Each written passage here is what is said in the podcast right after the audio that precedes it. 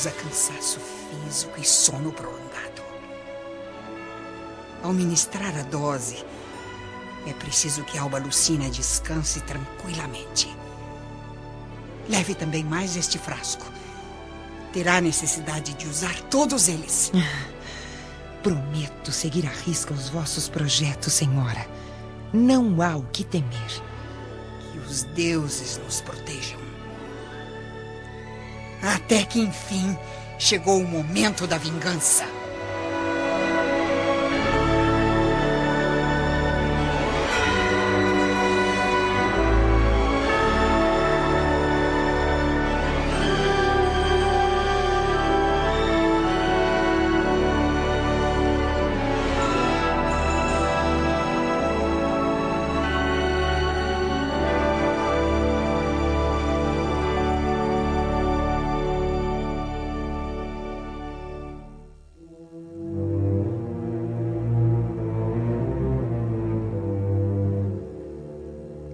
A sós, no beco escuro da praça central, Cláudia, Sabina e Atéria acertam os últimos detalhes de seu plano vingativo. Amanhã, Euvídio Lúcio saberá, para todos os efeitos, que a esposa foi infiel, apresentando o fruto de um crime. A escolha da criança ficará a seu critério. Posso mesmo contar com você, Atéria? Pela fé no poder de Júpiter, Pode confiar em mim, senhora. Irei à coluna lactária depois da meia-noite e levarei comigo o recém-nascido. Hum. Os enjeitados são abandonados ali diariamente às dezenas. A noite desdobra sobre Roma o seu manto de sombras. Atéria retorna à casa dos senhores, enquanto Cláudia Sabina parte rapidamente à porta de Hóstia onde ocorrem as festas noturnas do imperador. Ao mesmo tempo, no salão da residência de Ovidio Lúcius. O que houve, minha filha? Parece tão entristecida. Não é nada. Apenas saudades do vovô, de Nestório e de Ciro. Mas creio que seus espíritos estão sendo confortados neste momento pelos anjos do Senhor. Anime-se, Célia. Seu pai está novamente conosco. Não há motivo para ficarmos tristes. Enfim, tudo voltará a ser como era antes. Chegando à festa de Adriano, Cláudia procura por Elvídio Lúcius, solicitando uma conversa particular em um ambiente afastado. Elvídio, aqui estou humildemente para preveni-lo de graves acontecimentos, que, aliás, já havia previsto enquanto estávamos na Grécia. Mas que acontecimentos? Acredito que o prefeito, com a crueldade dos seus sentimentos, chegou a manchar a honra da sua casa. Impossível. Entretanto, deve ouvir sua esposa imediatamente. Verificar até que ponto o óleo úrbico conseguiu afetar a dignidade do seu lar. Jamais irei duvidar de Alba Lucínia. Quer ou não ouvir tudo até o fim, para conhecer todos os detalhes da verdade. Sim. Desde que o assunto não se refira à minha família ou à honra da minha casa. Muito bem. É possível que a sua opinião se modifique amanhã. Cláudia se despede bruscamente, regressando ao Capitólio, prevendo em seu coração vingativo os acontecimentos mais terríveis. Minutos depois, encontramos Alba Lucínia em seu confortável aposento, se preparando para dormir. A serva Atéria surge prestativa, trazendo à mão um pequeno cálice. Senhora, com licença. Aqui estão os vossos remédios. Ai, a cura para os meus males já chegou, Atéria. Creio que agora, com a vinda definitiva de Ovídio para nossa casa, não serão mais necessários tantos medicamentos para aliviar meu sofrimento. Mas, mesmo assim, não convém arriscar. Os doutores recomendaram que tomasse uma dose diária deste preparo, senhora. Está bem, minha amiga. Mas a partir de amanhã, prometo abandonar todos os elixires e receitas. Tenho certeza de que o pior já passou. Certamente. Boa noite, senhora, e durma bem. Alba, na ingenuidade de seu coração sensível e humano, não desconfia das intenções de Atéria, ingerindo todo o conteúdo do cálice, repleto de narcóticos e misturas soníferas. Voltando à suntuosa festa imperial, o prefeito Lólio Úrbico procura insistentemente pela esposa.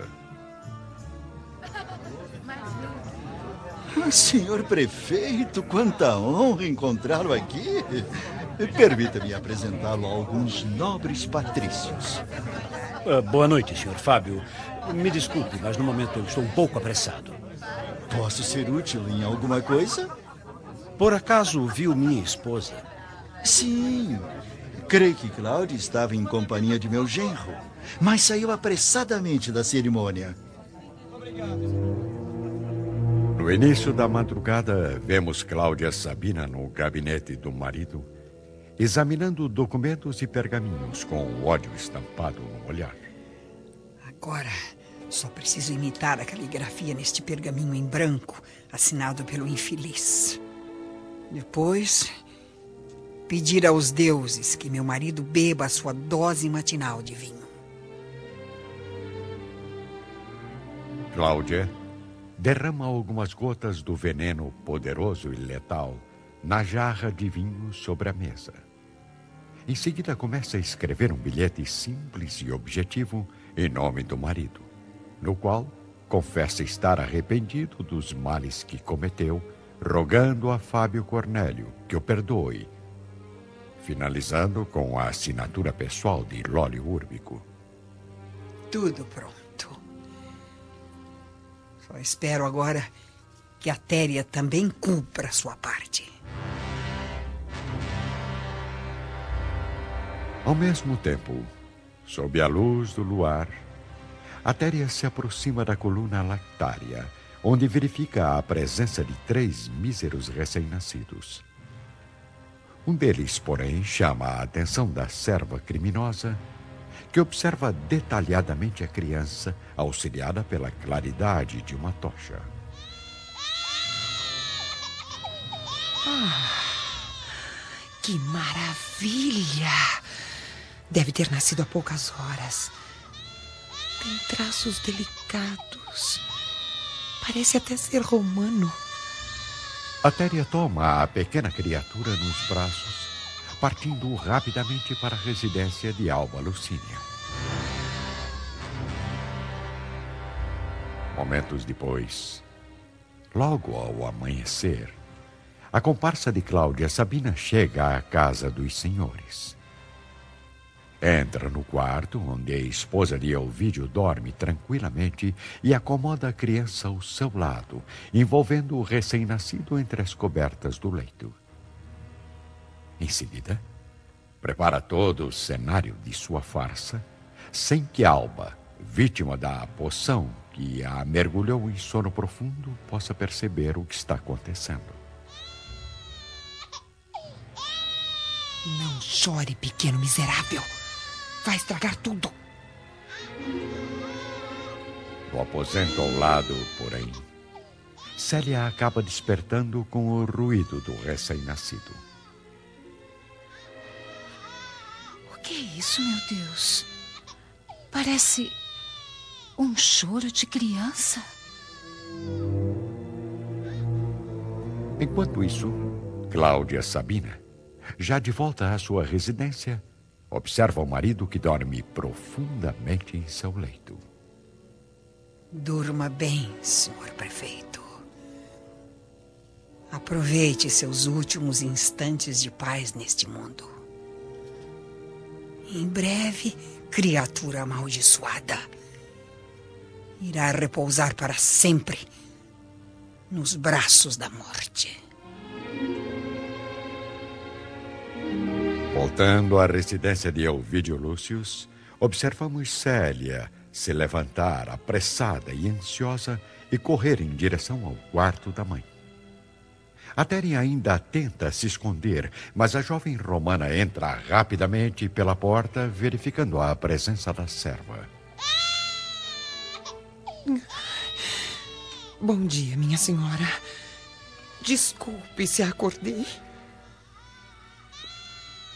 Contemplando a criança ao lado de Alba Lucínia, ainda adormecida, e os sinais evidentes de que ali ocorreu um parto há poucos minutos, Célia tem o coração invadido por um turbilhão de pensamentos penosos e trágicos. Atéria, o que significa tudo isso? Vossa mãe. Vossa mãe, esta noite, deu à luz a um pequenino.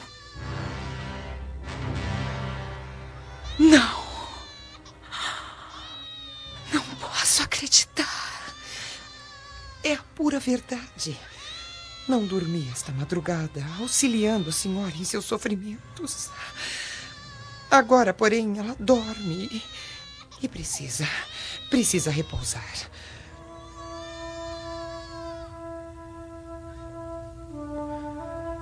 Longe dali, Elvídio Lúcius não consegue esquecer as insinuações caluniosas de Cláudia.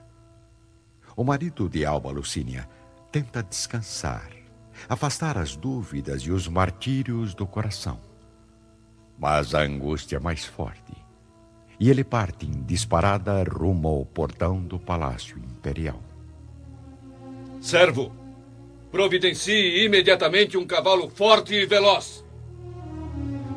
Elvídio segue rapidamente em direção a Roma a fim de fortalecer sua tranquilidade espiritual junto da mulher e da filha.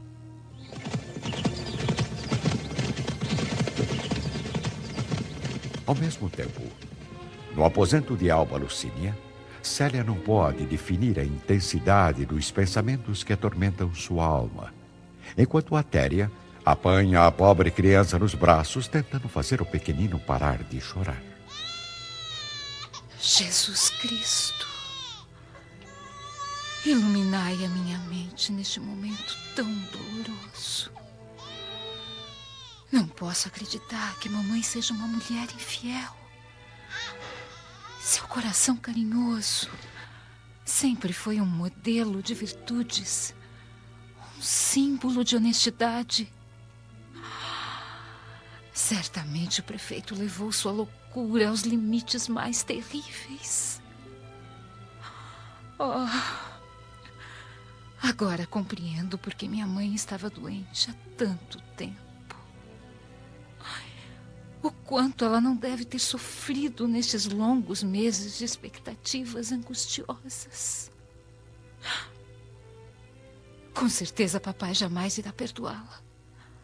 Além disso, a sociedade romana é fria e severa nas suas tradições. Oh, meu Deus! O que devo fazer?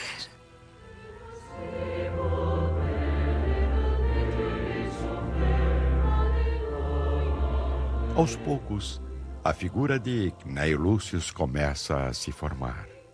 Serena e radiante na mente da jovem Célia, que ouve com o coração os seus conselhos sagrados. Filha, lembre-se de que a melhor renúncia por Jesus não é a da morte, mas a do testemunho que fornece com os exemplos da sua vida jamais deve deixar de lutar pela tranquilidade de seu pai e de sua mãe nas provas mais cruéis deste mundo. Com os olhos inundados de lágrimas, Célia se aproxima do recém-nascido, que abre os olhos pela primeira vez à claridade do dia. Pequenino faz um movimento com os braços miúdos, como se os levantasse para ela, suplicando conforto e afeto. Segurando a criança com cuidado, sente que o coraçãozinho bate de encontro ao seu, como de uma ave assustada, sem direção, sem ninho, sem mãe. Depois de alguns minutos, em que Atéria a contempla surpreendida, a jovem filha de Ovídio Lúcius se ajoelha aos pés da serva, com o espírito povoado pelas mais profundas emoções maternas. Atéria, minha mãe é honesta e pura. Esta criança que vê nos meus braços é meu filho. Será meu filhinho agora e sempre, compreende? Sim. Jamais direi a verdade a ninguém. Mas ouça. Você, que foi a confidente de minha mãe, deve me ajudar a salvá-la. Pelo amor de suas crenças, confirme os meus objetivos. Minha mãe precisa cuidar do meu pai no curso da vida. Papai a adora. Se ela errou, por que não auxiliarmos a sua felicidade, devolvendo à sua alma a paz merecida? Mamãe nunca erraria de propósito. Foi sempre boa, carinhosa e fiel. Só um homem muito perverso poderia induzi-la a um crime dessa natureza. Bem, minha menina. Se assim o diz. Esqueça o que viu esta noite. Considere que os malfeitores costumam raptar as nobres damas, aplicando-lhes filtros e elixires que as fazem perder a memória. Minha pobre mãe deve ter sido vítima dessas poções miseráveis. Quero salvá-la. E conto com a sua ajuda, Téria. Darei a você todas as minhas joias mais preciosas. Meu pai não costuma me dar dinheiro, mas tenho as relíquias mais valiosas dele e de meu avô. Tudo será entregue a você. Poderá vendê-las onde quiser. Conseguirá uma pequena fortuna. Mas. E quanto a vós, minha menina? Já pensou que essa ideia do sacrifício é impossível? Ah, com quem ficaria no mundo? Vosso pai, por acaso, suportaria ver a senhora assim? Como mãe de uma criança infeliz? Eu. Eu ficarei com Jesus. Enquanto isso, no salão da residência de Lólio Úrbico. Já vai tão cedo para o gabinete, meu marido? Isto não lhe interessa, Cláudia. Além do mais, prefiro que não me trate como se ainda fosse o seu esposo. Ora, por que tanta agressividade logo nesta manhã tão especial para o seu futuro no Império? Como sabe que será assim tão especial? Segundo fui informada, terá hoje uma reunião com Adriano, na qual irão tratar do seu novo mandato. É mesmo impossível manter segredos nesta cidade amaldiçoada. Ainda mais vivendo com uma serpente como você. Até breve, Cláudia. Eu vou direto para o Palácio Imperial. Avise aos servos que desejo um farto banquete esta tarde. Se os deuses permitirem, terei muito que comemorar. Mas então, não pretende passar antes em seu gabinete? Chega de perguntas, Cláudia. Na casa de Ovídio Lúcius, Atéria, completamente chocada com a decisão de Célia, ajuda a jovem senhora a transportar o cenário do parto para o seu aposento. Aqui estão as joias que havia lhe prometido, Atéria. Muito obrigada. Pode ter certeza de que o vosso segredo jamais, jamais será revelado, minha senhora. Alba Lucínia, despertando rapidamente, mas ainda atordoada com os efeitos do sonífero, fica surpresa ao ouvir o choro da criança. Atéria. Atéria.